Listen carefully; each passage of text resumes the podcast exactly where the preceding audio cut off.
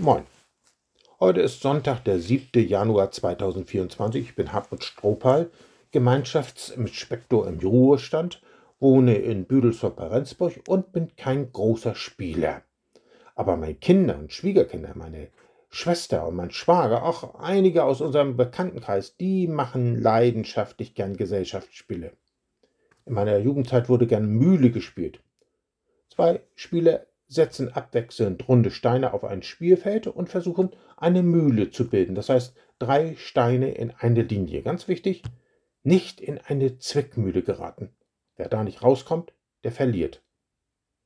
Um eine Zwickmühle geht es sprichwörtlich im Alltag. Das ist ein Dilemma, eine Situation, die zwei Wahlmöglichkeiten bietet, aber keine führen zu einem erwünschten Resultat. Es ist paradox. Wie immer wir uns entscheiden, wir finden keinen Ausweg. Auch wenn wir gezwungen werden, zwischen zwei positiven Möglichkeiten zu entscheiden, kann das ein Dilemma sein. Nun, mancher befindet sich gerade in so einem Dilemma. Es führt kein Weg voran, aber auch kein Weg zurück. Oh, wir können in finanzielle Notlagen geraten, in Auseinandersetzungen. Es kann um Wahrheit oder Lüge gehen, manchmal alles hochdramatisch. Schrecklich ist es, in der Klemme zu stecken, die Kontrolle zu verlieren, keinen Ausweg mehr zu finden. Das Volk Israel steckte auch damals in solcher Lage. Es war aus der ägyptischen Sklaverei befreit worden und auf dem Weg ins gelobte Land. Plötzlich steht es vor dem Roten Meer und weiß nicht, wie es rüberkommen soll. Der ägyptische Pharao überlegte es sich anders und kam zu dem Entschluss, ich lasse meine billigen Arbeitskräfte nicht laufen, die hole ich mir zurück. Er mobilisierte seine hochgerüstete Armee und jagte dem wehrlosen Volk hinterher.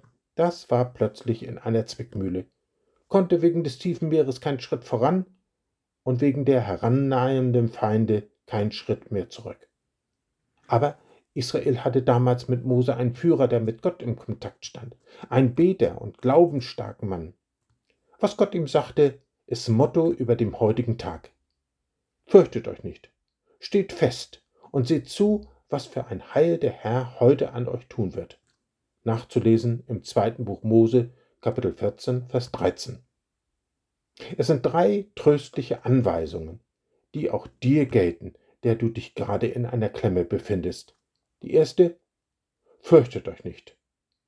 Ich sagte schon in meiner Andacht am Heiligen Abend, dass jemand 365 solche oder ähnliche Ermutigungen in der Bibel gefunden hat, für jeden Tag eine. Warum? Hm, weil wir es jederzeit mit der Angst bekommen können, weil Angst uns lähmen oder in Panik geraten lassen kann. Gott will dir die Angst nehmen.